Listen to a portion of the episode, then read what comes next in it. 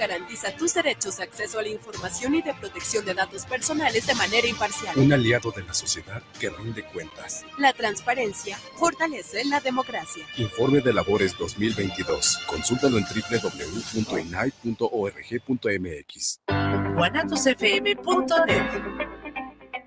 los comentarios vertidos en este medio de comunicación son de exclusiva responsabilidad de quienes las emiten y no representan necesariamente el pensamiento ni la línea de guanatosfm.net.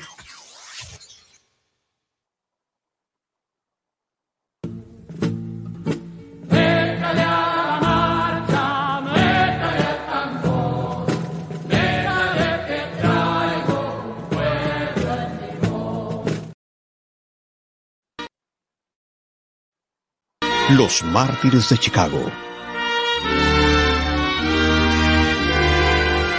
Jornadas de 12, de 14, de 16 horas. Las factorías norteamericanas amasaban enormes capitales con mano de obra barata, migrantes mal pagados, mujeres extenuadas, niños que no conocían los días de descanso. El primero de mayo será la rebelión. El primero de mayo será la rebelión. El primero de mayo será la rebelión. El primero de mayo de 1886, una ola de huelgas sacudió a Estados Unidos. 5.000 empresas quedaron paralizadas. En Chicago las fábricas cerraron, los muelles se clausuraron y los obreros en ropa de domingo llenaron la avenida Michigan. ¡Ocho horas de trabajo! ¡Ocho horas para trabajar! ¡Ocho para descansar! Y ocho horas para hacer lo que nos dé la gana. A lo largo y ancho del país, medio billón de obreros y obreras exigían una jornada laboral de ocho horas. En Chicago, 80.000 hacían huelga. En la fábrica McCormick hubo un enfrentamiento. La policía disparó sobre la multitud. Seis trabajadores perdieron la vida y los heridos se contaron por decenas. Ante la masacre, los dirigentes sindicales convocaron a una nueva manifestación el 4 de mayo en la Plaza High Market. Era el atardecer de un día lluvioso.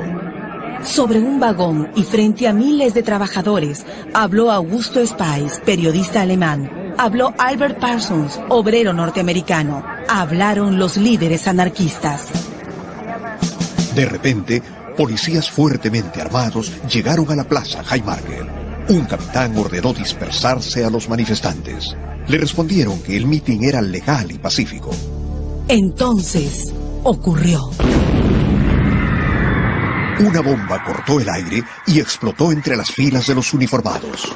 Un policía cayó muerto y varios quedaron heridos. De inmediato, los guardias abrieron fuego cerrado sobre la multitud que huyó despavorida quedando atrás 38 muertos y más de 200 heridos. Los dirigentes fueron apresados. La policía destruyó imprentas, allanó domicilios y detuvo a centenares de huelguistas. Chicago fue declarada en estado de sitio. Los periódicos pedían la cabeza de los subversivos. El Chicago Tribune editorializaba. Para estos vagos harapientos, la mejor comida es una carga de plomo en el estómago. En el juicio, los testigos declaraban haber visto a los acusados arrojando la bomba sobre los policías. El fiscal habló de una conspiración extranjera porque varios detenidos eran migrantes alemanes. Señores del jurado, denles a estos hombres un castigo ejemplar. Ahórquenlos. Así salvarán nuestras instituciones y nuestra sociedad. El veredicto no sorprendió a nadie. Pena de muerte para Augusto Spies, Alberto Parsons, Adolfo Fischer, George Engel, Luis Ling, Michael Schwab y Samuel Fielden. ¿En qué consistió nuestro crimen? En luchar por un sistema social donde nadie pueda acumular millones mientras otros viven en la miseria. Hubo manifestaciones de protesta en Estados Unidos y en todo el mundo, pero de nada valió. La ejecución fue fijada para el 11 de noviembre de 1887. Al aproximarse la fecha, la sentencia de Fielden y de Schwab fue conmutada por cadena perpetua. Ling apareció muerto en su celda el día anterior. En el patio de la cárcel de Chicago se levantaron cuatro orcas. Los condenados llegaron al patíbulo entonando la marsellesa. Era mediodía. Mientras lo encapuchaban, Augusto Spice habló por última vez. Llegará un tiempo en que nuestro silencio será más elocuente que las voces de los que hoy ustedes estrangulan. Los nudos corredizos se apretaron, callando para siempre a él y a sus compañeros. Fueron enterrados en el cementerio de Valheim. Sobre sus tumbas siempre hay flores rojas. Pocos años más tarde, en 1893, el nuevo gobernador de Illinois permitió revisar el proceso. El juez Eberhard probó que los testigos habían sido comprados, que el procurador había escogido el jurado a su antojo y que la bomba había sido arrojada por orden del mismo capitán de policía. Y concluyó. Tal atrocidad no tiene precedente en la historia. La Segunda Internacional Socialista, celebrada en París en 1889, aprobó el primero de mayo como Día de los Trabajadores, en memoria de los mártires de Chicago.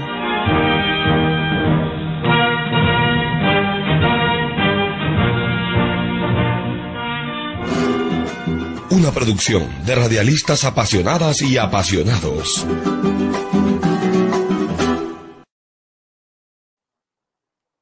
Buenas tardes. Hoy es 29 de abril del 2023 y estamos en su programa La Marcha de los Mayores, el programa del Centro de Desarrollo Humano Integral de las Sabias y los Sabios Mayores. Y un servidor, José Luis Real, les da la bienvenida hoy en este programa que vamos a tocar, como ya vieron en este video de introducción, pues lo del primero de mayo, el Día de los Trabajadores, ¿no? Y pues como empezamos y les pido a mis compañeros que se presenten. Bueno, ya nos conoce, ¿no? Pero Mario Salazar presente después de algunas ausencias. Aquí estamos de nuevo. Bueno, y Carlos Ramón Sepúlveda Luna, efectivamente hoy honramos la memoria de los mártires de Chicago, ¿verdad? Igual los mineros de Cananea y los obreros textiles de Río Blanco, que pues, pugnaban por mejores salarios, reducción de la jornada de trabajo, como decían los compañeros de Chicago, ocho horas de trabajo, ocho horas este, de descanso, de descanso, y ocho horas para lo que se nos hincharan los tanates, ¿no? ¿Verdad? Como derechos. Porque bueno, también eh, ellos, este, había un, una, una, de, demandaban ellos que se, en base a estas tres demandas, y que este que su gremio fuera incluido en la ley Ingersoll, firmada por el entonces presidente Andrew Johnson en, en 1868. ¿no? Pero bueno, este es como el origen del primero de mayo. Sí, y estábamos comentando al entrar, antes de entrar al aire, que es muy importante, sería muy importante que quienes están viendo este programa recuerden eh, la lucha, los puntos por los que luchaban, los objetivos por los que, que luchaban los trabajadores en este tiempo, 1868. Sí.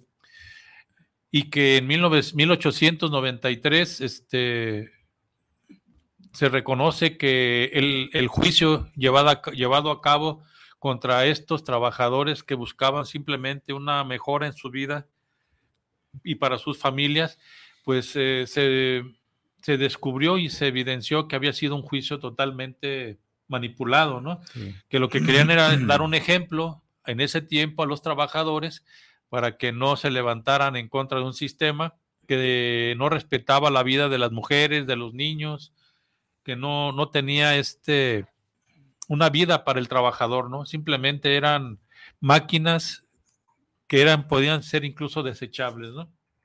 Y que a partir de esa eh, 1899, donde la Segunda Internacional declara el primero de mayo como Día de los Trabajadores, Día del Trabajo, uh -huh. pues en todo el mundo se celebran eh, marchas, manifestaciones de los trabajadores, rememorando rememorando, porque no es, no es este festejar, no es rememorar el sacrificio de estos mártires de Chicago y que ahora pues bien pudiéramos hacer una reflexión, ¿no?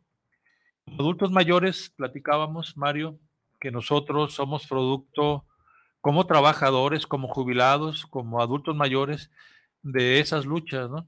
Que de alguna manera plasmaron en México los anarcosindicalistas y los zapatistas, en última instancia en el Constitucional de 1917, en un artículo 123 y su ley reglamentaria, que es la Ley Federal del Trabajo, los derechos que bien o mal, peleándolos, rasguñándolos, exigiéndolos, nos han dado, digamos, eh, por lo menos la oportunidad de luchar por, por, por, estos derechos, ¿no? Pero que veíamos, por ejemplo, ahora después de 40 años de neoliberalismo, de globalización y en medio de una cuarta transformación industrial, una cuarta revolución industrial, este, vemos que hay condiciones laborales que están haciendo cortocircuito o que están haciendo este, muy poco exigibles los derechos que plasma en México la Ley Federal del Trabajo, ¿no? Y hablamos, por ejemplo, les comentaba yo que en la semana escuché que los comerciantes o los eh, restauranteros iban a cancelar los contratos que, tenían con las plataformas, con estas plataformas que son de mensajería, ¿no? Como de mensajería, pero que a nivel mundial hay plataformas como Amazon, como este tipo de, todas estas Uber, todas esas plataformas que de alguna manera dejan sin prestaciones, dejan sin a quién reclamarle a los trabajadores, ¿no? Y que de alguna manera esto de no tener derechos, de no tener seguridad social, de no tener una jornada de bien delimitada, pues te mencionabas tú, se ha hecho normal.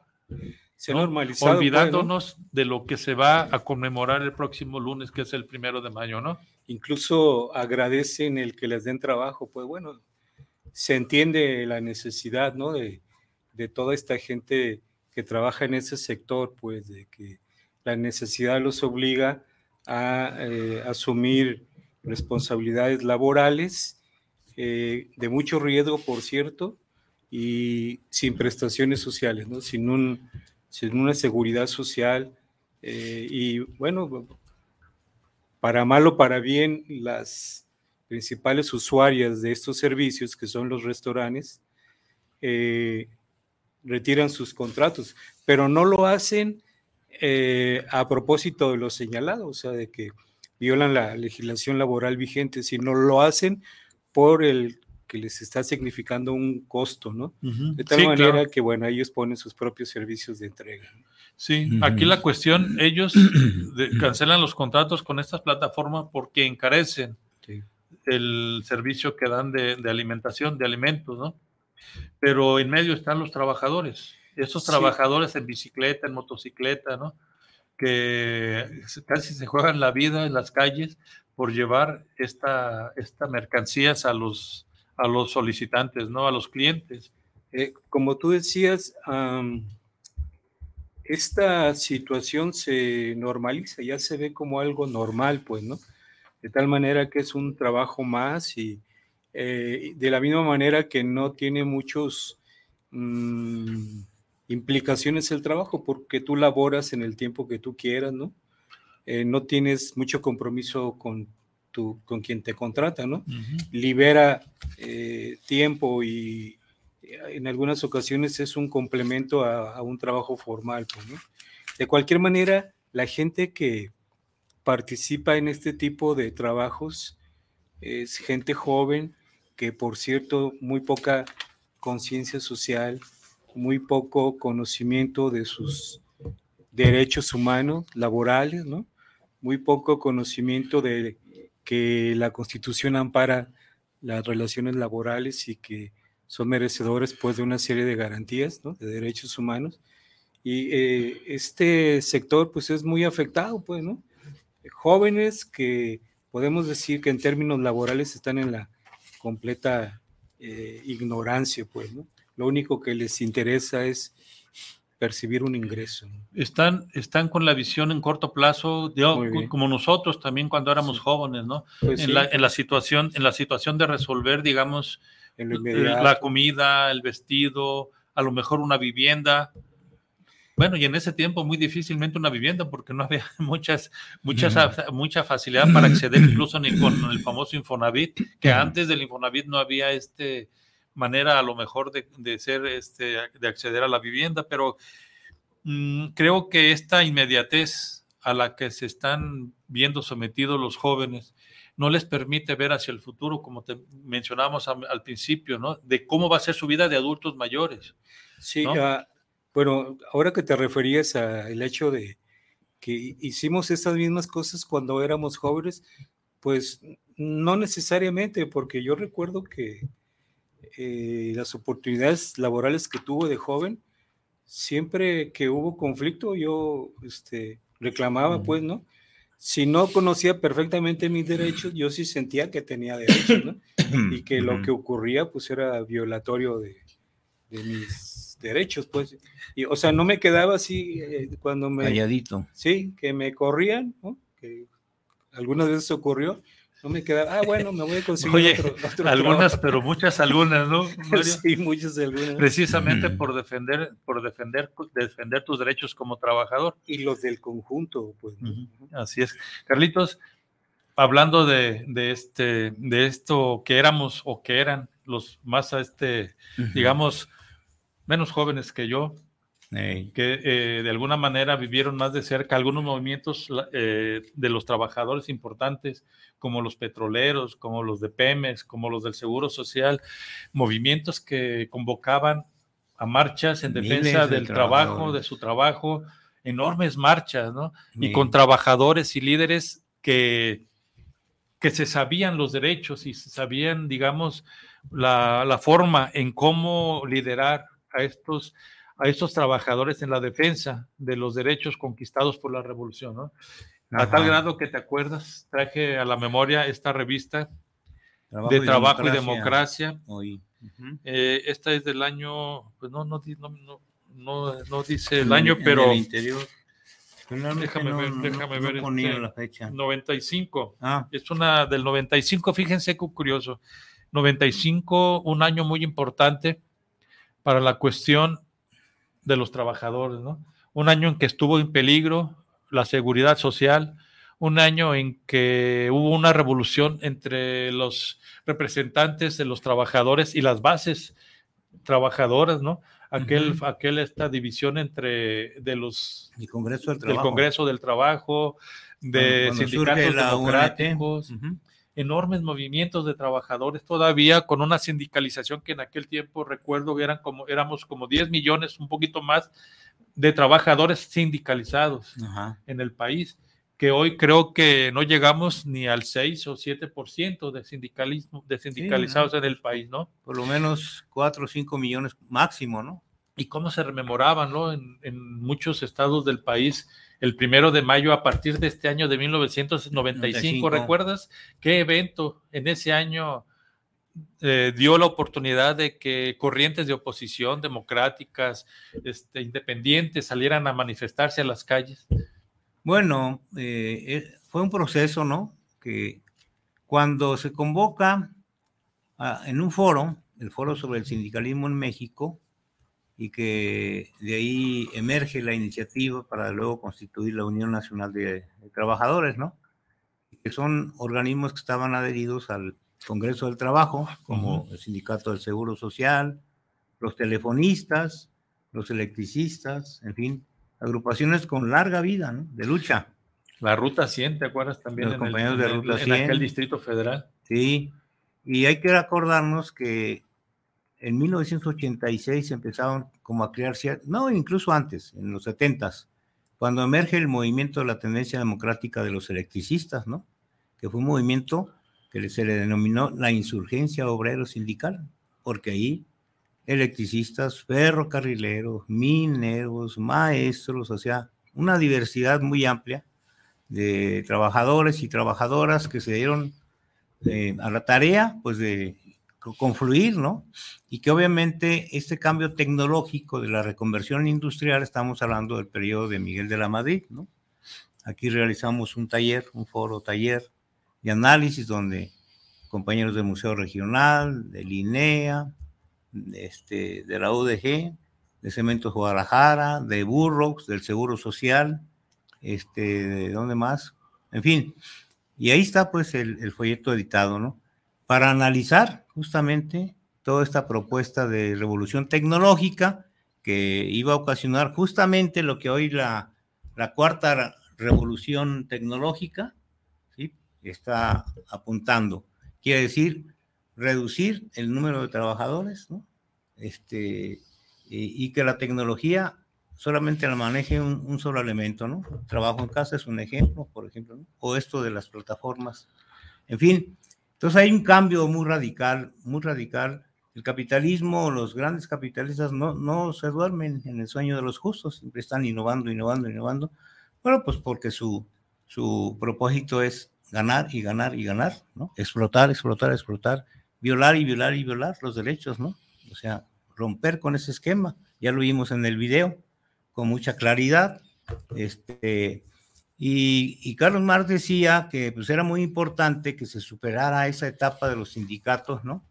Eh, que él denominaba, este, pues que tenían una ideología y una composición muy mezcladas, con todos los signos que revelaban su origen, pero que no había esto. Él decía que ante todo los sindicatos deben ser centros organizadores, ¿no? Que focos de agrupamiento de las fuerzas de los obreros, organizaciones destinadas a darle su primera educación de clase. Y bueno, y que el hecho de que los obreros continúen dispersos y en competencia unos con otros, porque ese es el propósito de los grandes machuchones del dinero, ¿no? Los que según eso ofrecen trabajo. Bueno, entonces, ¿cómo actuar conjuntamente? El planteamiento de Carlos Marx en el Manifiesto Comunista de 1848, pues planteaba eso. Eh, el día decía, bueno, la emancipación de los trabajadores es obra de los propios trabajadores, pero esta emancipación tiene que ir acorde en la medida en que se logre la unidad entre todos. Si no, pues unos por acá, otros por allá, unos luchan, como está ahorita actualmente en general el movimiento sindical. Sí, a propósito, eh, quiero recordar el último desfile, porque fue eso, desfile el primero de mayo, si te acuerdas, ¿no? Ahí en el centro, que ah. este, participan supuestamente muchos sindicatos, ¿no? La mayoría de... Ah, de, sí, del, sí, sí. Este, apartado B. Del apartado B. Sí, Miles, ¿eh? Sí, pero... Miles de trabajadores de distintos eh, sindicatos. Cada conjunto, cada agrupación sindical uh -huh. iba por su cuenta. Sí. Y lo que nos dimos cuenta también ahí en ese evento fue que todos iban prácticamente acarreados, ¿no? Por una... Forzados. Eh, una, una eh, las dirigencias sindicales eran Ajá. como si fueran porros los dirigentes, muy sí. jóvenes, por cierto, ¿no? Sí. Y que yo creo encontraron una minita de oro en la conducción de estos organismos sindicales, ¿no? Sí. Pero uh, sin demandas concretas, ¿no? Sin eh, una claridad respecto de lo que significaba marchar el primero de mayo, pues, ¿no? Sí. Este, no recuerdo haber visto ah, algunos contingentes, sí, sobre todo el de mujeres, ¿no? Los de, del, del sector del DIF y, y, del otro de, de, tecnologías, ¿cómo se llama? Este. Nada, de, de la CETIEN, dices tú, no. Sí, creo que sí era de este. No, ¿no? pero este era, esta salió de otro lado que se juntaron luego ahí en, la, en el kiosco de la plaza Ajá. y empezaron a hacer un pequeño mitin. Pero en general eh, era, como decía, un desfile más que una marcha conmemorativa del primero de mayo. Sí, ¿no? lo que era tradicionalmente. Era en, evidente la separación entre los dirigentes y las bases. ¿no? Sí. Y este, eso como que marca diferencia respecto a otros años, ¿no? ¿Te ¿Recuerdas claro. cuando empezamos a salir en la marcha del primero de mayo, aquellas manifestaciones sí. este, muy concurridas, muy combativas. Que pues, fue ¿no? subiendo numéricamente, ¿no? Sí, este, muy diferentes, pues, ¿no? Totalmente. A, a las de ahora, pues. Y esto marca una diferencia respecto de la participación de los trabajadores, pues, ¿no? Eh, ¿Cuántas veces no hemos convocado, principalmente tú, precisamente a partir de lo que tú leíste, ¿no? La labor educativa y formativa que deben tener los sindicatos.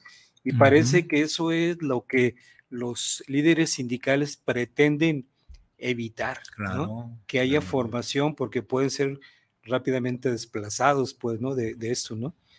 y hemos llamado a diferentes contingentes, incluso hasta visitarlos a sus propios centros de trabajo para iniciar procesos formativos de los que aprendan sus derechos más mínimos, lo que en la Constitución está, ¿no? Lo que en la legislación laboral están, pero ni siquiera se atreven a eso. Pues, Ayer leía en, pues, en, todo lo que yo me dedico a, a, este, compilar información, en Altos Hornos de México se había ganado un sindicato democrático, pero los charros se reorganizaron y tumbaron y desconocieron al sindicato democrático, impusieron su propio, el charrismo, pues, ¿no? Sí, sí, sí. Entonces, en, este, en estas luchas, en estas eh, fases del sindicalismo en México, bueno, pues tenemos, por ejemplo, los, los del CENTE de la sección 47 van a manifestarse el día primero de mayo, pero van a salir ahí de las oficinas de la sección 47, ahí al Instituto de Pensiones de Jalisco, que está a unas cuadras. Sí, sí, sí. Con ese tema. ¿De las pensiones? De las con el tema del IPEJAL. Sí, del IPEJAL. Pero están convocando oficialmente a eso, ¿no? Ellos no van a ir al centro, ¿no? De los demás gremios, quién sabe, eh, particularmente los que se refieren al apartado B, ¿no? El Hospital Civil de Guadalajara, de la UDG, de eh, el sindicato del DIP, etcétera, etcétera, ¿no? Puro apartado B. Seguramente van a estar, porque de alguna manera han sido golpeados, ¿no? También por esta política del actual gobernador. Pero bueno, yo creo que eh, ahora incluso con las mismas plataformas que les imponen ya, luego, luego de cuando eh, se atravesó por el tema de la pandemia, bueno, con el fenómeno, que todos los maestros órale diario, recordaremos al compañero Isaac, ¿no? Sí. Cómo se la pasaba en las reuniones y casi las 24 horas del día estaban ahí teniendo que, alumno por alumno, y les pedían información y tenían que subir, y bueno, una cosa en donde ya no les daba tiempo, pues, para realizar otro tipo de actividades, ¿no? Y ahora esas son las nuevas formas también, en el caso del, de la educación, estas nuevas formas de, de, pues, de explotación laboral, el mismo salario. Sí, sí, sí. Y ahí no hay eh, que, cinco días a la semana, ahora cuando les indican ahí. Pero bueno, cambios sustanciales. yo te preguntaba sobre un hecho importante en, ese, en el 95 ah, que dio origen pues todavía a, salir, a tomar las calles más por las corrientes independientes, sindicales, sindicatos independientes también. Sí que fue cuando por primera vez la CTM dijo que no iba a desfilar, ¿te acuerdas? Sí, claro. Y entonces esto motivó para una gran marcha aquí en Guadalajara, este, convocada por diferentes agrupaciones que se congregaron alrededor de la intersindical. De la Coordinadora Intersindical Democrática Jalisciense. Eso fue en el año, bueno, no recuerdo exactamente el año, pero éramos alrededor de 8 mil trabajadores, ¿no? Y llegamos hasta la plaza ahí frente a Catedral, había un estrado que había utilizado los agrupamientos que estaban en la ONT. Así es. ¿no? Alguna vez se, se, organizó una marcha conjunta y se ponía el estrado ahí a un lado de la plaza de, armas, ¿no? Así es. Ellos ponían sonido y todo, bueno. Esfuerzos que obviamente no avanzaron, no fructificaron de unidad, pues era la coyuntura, el primero de mayo, el significado histórico y político y demás, ¿no? Pero no más pero fue importante porque vivimos ese proceso muy intensamente. Y, bueno, eso dio origen, ¿no? Luego, eh, justamente, a que se, eh, se, constituyera la coordinadora intersindical.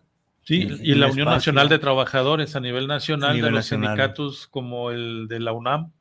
También el Como el Seguro Social que en ese tiempo dejó este, la, la, era la CNOP a la que pertenecía el Seguro Social. Sí y se fue a la Unión Nacional de Trabajadores, junto con telefonistas y a otros sindicatos este, que en ese tiempo tenían conflictos con, con el sistema y que de alguna manera buscaban romper aquel corporativismo que representaban las, este, las centrales obreras tan viejas como Fidel Velázquez, ¿no? En ese tiempo, curiosamente, para este primero de mayo, al parecer, van a marchar de manera conjunta los organismos del Congreso del Trabajo, la CTM y la ONT, porque ya están en pláticas. Bueno, charros unos y charros los otros. Pues. Esto, esto sería interesante porque es, estamos viendo una evolución, nos ha tocado ver una evolución en la cuestión sindical, en la cuestión del trabajo, Carlos.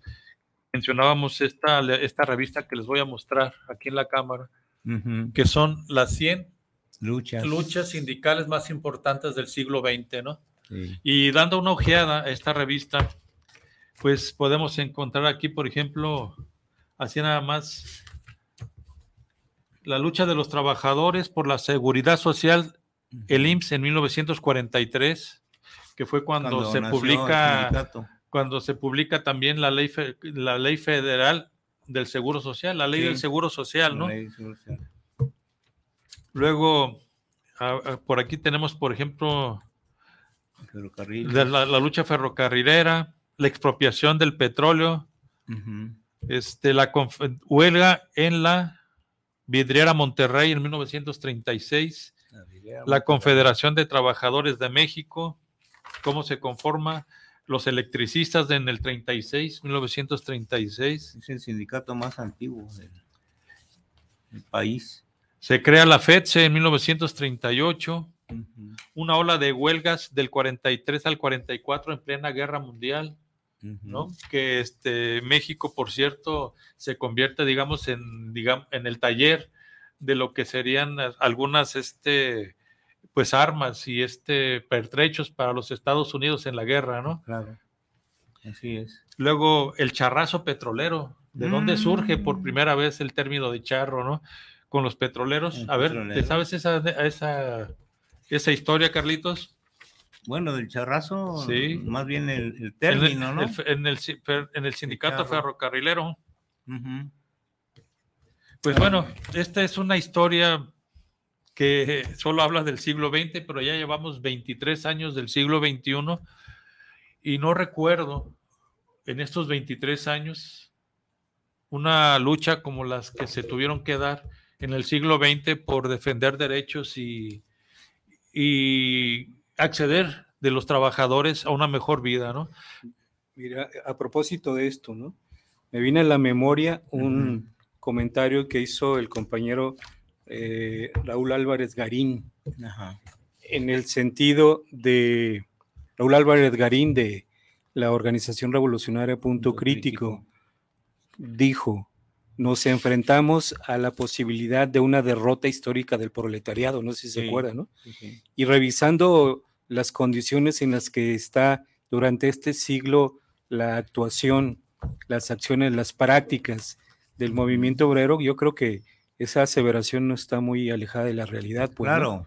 Eh, digamos que sí se han fortalecido las grandes cúpulas sindicales, ¿no? Este, el Congreso del Trabajo, la CTM, la todas pues, ¿no? digamos, han de alguna manera en este régimen moderado o cambiado sus estilos de dominación del sector obrero, pero sigue siendo el control, el corporativismo este, y el clientelismo de, de, la organización, pues, ¿no? y no, el caso, el ejemplo en el IMSS.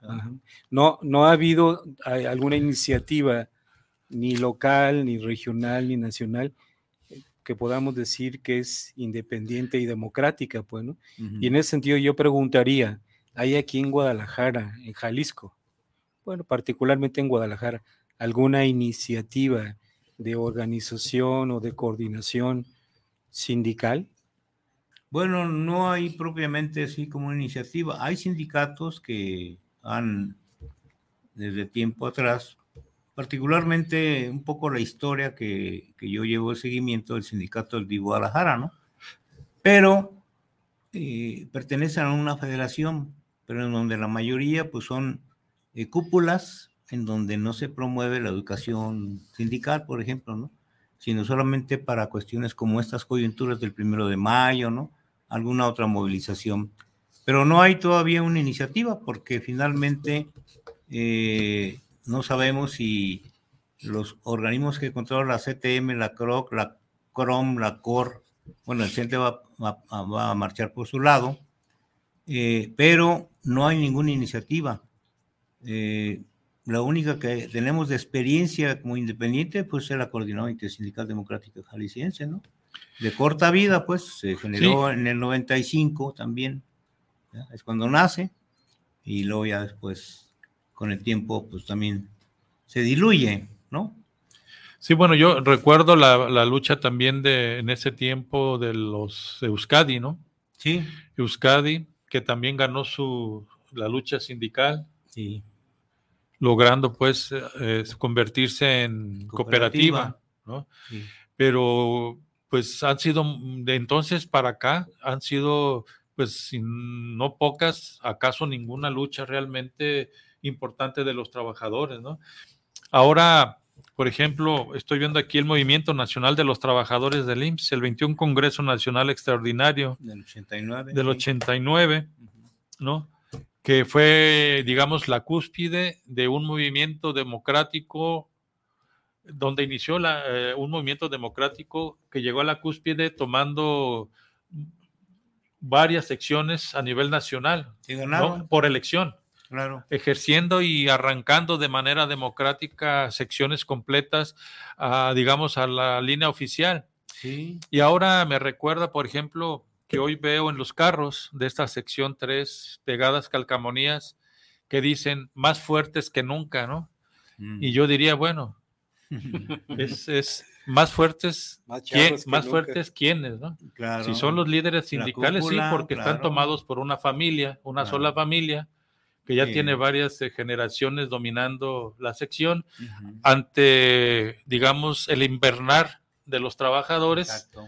que no, no le exigen absolutamente nada, ¿no? A un sindicato que, pues de alguna manera, ahora creo que con estas nuevas condiciones laborales, pues vuelven a quedar igual, ¿no? A pesar de que la nueva ley laboral les da la garantía de una democratización de los sindicatos, de elegir abiertamente sus dirigencias sindicales, de unas votaciones directas, secretas y universales, y sin embargo volvemos a comentar que en sindicatos tan importantes como el Seguro Social, el petrolero, siguen ganando los líderes charros que tanto tiempo incluso golpearon a sus propios compañeros trabajadores, ¿no?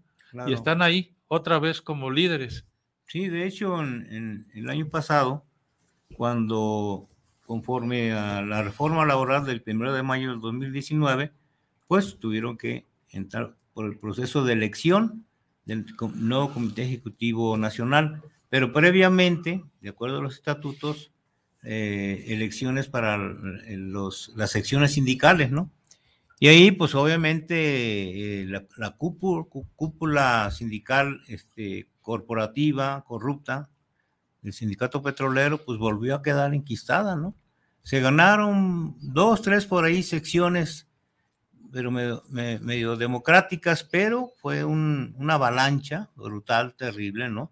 Y en donde la incapacidad de la Secretaría del Trabajo para vigilar exactamente, porque les otorgó les dejó en sus manos la organización del proceso electoral, lo mismo que ocurrió en el IMSS para la cuestión del contrato colectivo, ¿no? Así es. Entonces, no hay pues esa vigilancia de las llamadas autoridades del trabajo para impedir estos atropellos, ¿no? Porque es ju- justamente violar, aunque se firmó el TEMEC eh, en función del convenio, ¿qué fue? 97 y 98 de la OIT, ¿no? 87 y 87 y 98. 98, perdón, sí. Entonces, pero no hay una vigilancia, no hay capacidad porque como que no quieren eh, confrontarse con esa fuerte cúpula, ¿no? En medio de todo esto que se significó el huachicoleo y demás, ¿no? Pero bueno, siguen prevaleciendo. Fíjate, Carlitos, que hablando de la nueva ley laboral, tengo por aquí un libro para dar a conocer, por ejemplo, los puntos en los que la reforma laboral del 2019 este, busca o, o en función de qué está, eh, se aprobó esta nueva ley, claro, como producto de este libre comercio entre Estados Unidos, Canadá y México, ¿no? Como una obligación de México para ir equiparando las condiciones laborales de los trabajadores mexicanos a los canadienses y estadounidenses, que de alguna manera, pues más bien benefician a, a los Estados Unidos y a Canadá, Canadá. pero que de refilón este, los trabajadores mexicanos deberían, que no lo han hecho, aprovechar estas oportunidades de buscar liberarse del yugo de los líderes charros, ¿no? Claro. Y dice aquí, la reforma laboral del 2019 puede resumirse en los siguientes puntos. Uno, justicia. Se suprimen las juntas de conciliación y arbitraje y se establece que la resolución de las diferencias o los conflictos entre trabajadores y patrones estará a cargo de los tribunales del Poder Judicial de la Federación o de las entidades federativas. Ahora, estos, estos, estos tribunales, Tribunales. de conciliación en lugar de las juntas de conciliación y Ajá. arbitraje, ¿no? Luego, dos, conciliación, que es lo que tienen como tarea estos, estos tribunales, dice. Y para evitar las demandas, pues. Así te es. pones de acuerdo con el patrón y todo, y ya, pues no hay bronca, ¿no? Órale. Dice, se estipula que antes de acudir a los tribunales, los trabajadores y patrones deberán asistir a la instalación conciliatoria correspondiente. En el orden local, la función conciliadora está a cargo de los centros de conciliación que se instituyan en las entidades federativas. En el orden federal, la función conciliadora estará a cargo de un organismo descentralizado al cual le corresponderá además el registro de todos los contratos colectivos de trabajo y las organizaciones sindicales, así como a todos los procesos administrativos relacionados. Tres, libertad sindical. Mm. La ley incorporó los derechos de sindicalización, libertad sindical y negociación colectiva reconocidos en los convenios 87 y 98 de la, OR, de la OIT, la Organización Internacional del Trabajo. Democracia sindical. Una era la libertad sindical, la Sí. otra es la, liber- la democracia sindical. Dice, para los procedimientos de elección de directivas sindicales se instauró una cláusula para garantizar la, salvagua- la salvaguarda del voto personal libre, directo y secreto de los miembros en dichos procesos. Contratación colectiva. En materia de negociación colectiva se establece el principio democrático de que el apoyo de los trabajadores mediante el voto personal libre, directo y secreto constituye una garantía para la protección de la libertad de negociación colectiva y sus legítimos intereses. Y aquí el procedimiento tiene que ver con los dos puntos anteriores, tanto la libertad sindical como la democracia sindical Ajá. que eh, para la contratación colectiva, al ir a hacer, a- al ir a las pláticas de una revisión contractual, quienes vayan a la plática representando a los trabajadores tendrán que demostrar mediante constancia escrita y avalada por la Secretaría de Trabajo Ajá. de una votación libre, secreta y universal de todos los trabajadores bien informados, conociendo el contrato colectivo, para enviar y elegir a quienes vayan a representarlos a esta contratación colectiva. Es decir, bien pueden elegir a alguien que no sea la dirigencia sindical, sino Claro. que les inspire más confianza en una revisión contractual. Pero que desgraciadamente los trabajadores, pues, Están en el limbo. están en el limbo. Y, ahí, y así vienen otros puntos como conflictos sindicales, rendición de cuentas. Y esos son los puntos con lo, eh, de- que contienen el espíritu de la nueva ley laboral, ¿no? ¿Cómo ves, Mario? ¿Que te querías comentar algo? Eh, no hay comentarios. Ah, sí, perdón. Sí, este, Sí, ya falta, se nos ha ido muy rápido el tiempo, sí. sí, sí, sí. Bien, Luis Eduardo Sánchez dice saludos para la marcha de los mayores por tener este gran tema y programa. Saludos, gracias a. Luis Eduardo. Alfredo García dice saludos desde Tlaquepaque Centro Muy bien. para su excelente programa. Un gran saludo especial para cada uno de ustedes. Gracias. Gracias. Saludo. Javier Martínez dice saludos a la marcha de los mayores. Les envío un gran saludo y una felicitación por el tema a tratar. Saludos. Gracias.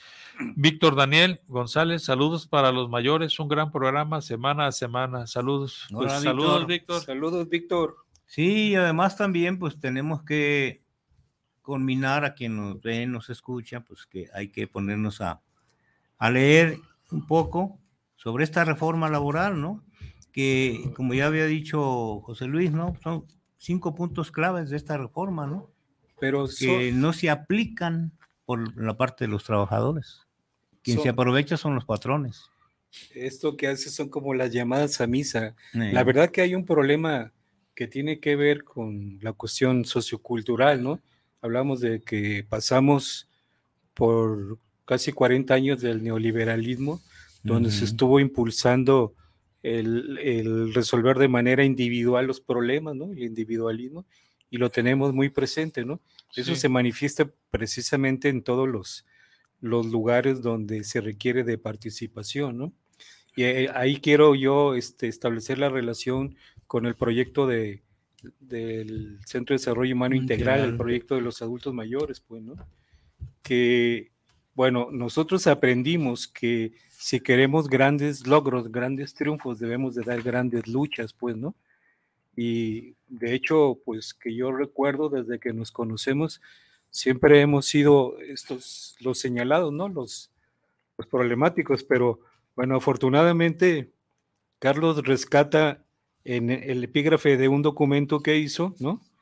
Unas, ah, un párrafo de Ricardo Flores Magón, que dice la letra, no son los rebeldes los que crean los problemas del mundo, son los problemas del mundo los que crean a los rebeldes. La rebeldía es la vida, la sumisión en la mu- es la muerte. Ricardo Flores Magón. Eso precisamente es lo que por algún motivo y en alguna parte lo aprendimos, ¿no? Que solo para sobrevivir, pero no de manera individual, sino de manera colectiva, de manera gregaria, ¿no? Es luchando precisamente, ¿no? Y las luchas, bueno, algunas las hemos, hemos triunfado en las luchas, en otras la mayoría hemos, hemos sido derrotados, pero aquí seguimos, pues, y ahora desde la trinchera del Centro de Desarrollo Humano Integral, donde elaboramos un proyecto de los adultos mayores, no es solamente para los adultos mayores, establecemos precisamente eso, pues, ¿no? Que solamente con la participación social y política, ¿no? Vamos a lograr conseguir lo que nos corresponde, es decir, la cuestión de nuestros derechos humanos, tanto laborales como eh, los propios de los adultos mayores, pues, ¿no? Sí. Precisamente eso es lo que hemos estado promoviendo. Hemos dicho en otras reuniones, en otros eh, programas, que ah, la mayoría de los eh, adultos mayores que están en condiciones de pobreza, de marginación, de miseria, son trabajadores que no, que tuvieron una vida laboral eh, muy precaria, muy jodida, ¿no? Sin prestaciones sociales, sin protección social y que ahora que ya no pueden defenderse, pues están precisamente en esa situación, que es la mayoría de los adultos mayores, ¿no? Entonces nosotros estamos poniendo la alerta sobre eso precisamente, ¿no? Y sobre todo que estos trabajadores jóvenes están muy poco interesados en, ese, en esas cuestiones, ¿no? Lo que, lo que requieren de seguridad y de protección social por parte del Estado y que aprendan a defender sus derechos, si no, van a ser parte de este gran con- conglomerado de adultos mayores pobres y jodidos, pues, ¿no? Sí, y además sin futuro pensionario o jubilatorio, ¿no? Sí. Prácticamente, porque este, esta reforma del 95, ¿verdad? que entró en vigencia en el 97, donde se le se truena el sistema de reparto eh, de- para pensiones y jubilaciones y bueno, se impone uno un sistema de privado, se entrega los recursos del Seguro Social a los grandes bancos, ¿no? instituciones financieras, y pues ahí están manejando el rollo como se les antoja. Muchos trabajadores que, que los afiliaron a Wilbur, ¿no? A, la- a las Afores, ¿no? La batalla que dimos en la intersindical, intentando contrarrestar esta campaña, ¿no? Pero pues es un poder enorme, ¿no? Eh, eh, quedan, creo, dos o tres minutos. Quisiera ver si Ah, sí. podemos establecer cuáles son los retos que, que enfrenta ahora el sector de los trabajadores. No quiero decir el movimiento obrero sindical porque no hay tal, pues, ¿no? Como movimiento no, no, no, no, no existe. Digamos los pues. trabajadores a secas. Sí, este, habrá algunas expresiones en resistencia. Llamémosle mano de obra, ¿no? Calificada y no calificada. ¿no? ¿Cuáles son los retos y cuáles son las condiciones que tiene actualmente este sector, ¿no? Brevemente, pues, ¿no? Aquí tengo un artículo precisamente que habla sobre esto y Ah, que mira, mira. últimamente se ha hablado mucho en los medios de comunicación sobre la inteligencia artificial. ¿no? Dice, es un artículo de Carolina Gómez Mena que surgió, que, que estuvo en la jornada hace jornada, tiempo, sí. y que dice, la inteligencia artificial pondrá en riesgo la mano de obra humana. Cabrero, dice así. La mano de obra barata en diversos sectores es una ventaja competitiva que claramente se nos está evaporando. Debido a los avances tecnológicos, especialmente por el desarrollo de la inteligencia artificial, aseguró Enrique Cabrero Mendoza, director del Consejo Nacional, el CONACIT. Por ejemplo, para el 2033 en la industria automotriz, el uso de robots en ciertos eh, eslabones productivos será mucho más rentable que la mano de obra humana de bajo, de bajo costo. Que esto también habla sobre la cuestión de la juventud, de los jóvenes, que es el bono demográfico, que se maneja muchas veces como una especie de estadística, ¿no? Y que en América Latina ese bono demográfico era muy grande, que era lo que ofrecían los países a la inversión extranjera directa, ¿no? Un, bono demográfico, una mano de obra barata, joven, ¿no? Pero que poco a poco también se nos va acabando, puesto que es uno de los principales motivos esta, esta inversión de la pirámide poblacional, ¿no? Para múltiples este, acciones neoliberales, ¿no? Justificándolo de esa manera. Continúa con la lectura, dice, de acuerdo con cálculos que hemos realizado, el abaratamiento acelerado de los robots provocará efectos directos en el empleo para el 2033. Puestos estratégicos en la cadena de producción del sector automotriz, como el de soldador altamente calificado, el costo de un robot será menor que la mano de obra más barata en México. Fíjense nada más, si en México era la mano de obra más barata. Pero bueno, en el Foro Internacional Mundo 4T, Trabajo, Tecnología y Transformación para Todos, dijo que ante el avance tecnológico acelerado, México debe reconvertir su economía y basarla en el conocimiento, pues el cambio tecnológico acelerado es un tema que merece un análisis serio, un ejercicio de prospección sólido y multifactorial integral. Hemos vencido, hemos venido trabajando este tema desde hace algún tiempo. Hay que, hay que abordarlo desde diferentes ángulos, jurídico, de seguridad social, capital humano y fuerza laboral tras señalar que es una reflexión urgente e importante, dijo que las nuevas tecnologías exponenciales tendrán efectos positivos en salud, pobreza, alimentación, cooperación internacional, acceso a la información, pero también se habla de riesgos, de los costos en términos distributivos, laborales, desempleo, estabilidad social, libertades civiles, o de la rendición de cuentas. Habría que analizar cada uno de estos términos, porque, por ejemplo, libertades civiles mm. es, eh, es, preocupante para la sociedad, para el pueblo, ¿no? Continuó, dice Cabrero, agregó que lo importante para países como México es saber cómo tomar ventaja del desarrollo de la tecnología y atraer talento humano altamente calificado en innovación. Estudios sobre el tema han arrojado evidencia empírica suficiente para establecer que la educación es un factor clave para reducir costos o aumentar los beneficios de este cambio tecnológico acelerado. La probabilidad de perder un empleo es mayor conforme el grado de escolaridad disminuye. Indicó que México es un país exitoso en manufactura, cada vez con mayor especialización y complejidad de nuestra producción. El sector manufacturero aporta más del 80% del total de las exportaciones mexicanas Estamos en el lugar 8 de competitividad. ¿De qué año? Fíjate que no, no lo no, trae, no traigo el, como 2020. Por ahí, ¿Sí? por ahí más o menos. Pero bueno, esto de la inteligencia artificial nos, nos pone en alerta, pues, este, que es de lo que estamos hablando también al hablar de las plataformas digitales, ¿no? Y del futuro de los, del trabajo. Pero bueno, no sé cuánto tiempo. Quedan como dos minutos. El asunto de si hay, si prevemos algunos retos, algunas posibilidades también que puedan de alguna manera eh, obligar a que la gente se organice o simplemente está de manera individual cuidando su trabajo. Yo creo que e, eso es interesante. Mira, la nueva central de trabajadores está convocando una marcha independiente para el día primero allá en la Ciudad de México que va a partir del, de la columna de la independencia al, Monumento de la Revolución. Y bueno, pues ahí se van a, van a participar los de la UNT también, ¿no? Eh, hasta ahorita es como el, el, organismo de carácter sindical que tiene una posición crítica y demás, que está realizando actividades y movilizaciones, ¿no? Aquí no, aquí va a haber un núcleo de compañeros, de trabajadores que van a partir de aquí del, de por alcalde, ¿no? Llegar al centro. Y yo creo que va a haber también esto. Pero bueno, no hay todavía. Esto eh, yo voy a un encuentro sindical allá en Naucalpan, ¿no? A ver cómo anda el ambiente allá. Ya vi que me mandaron ahí, pues nomás, nomás va a ser como de cuatro o cinco horas, ¿no?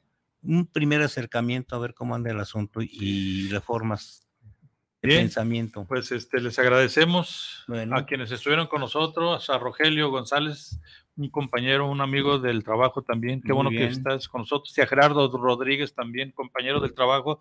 Pues gracias por estar con nosotros y nos vemos la próxima semana. Gracias. Gracias a todos. Hasta luego. Lo bonito.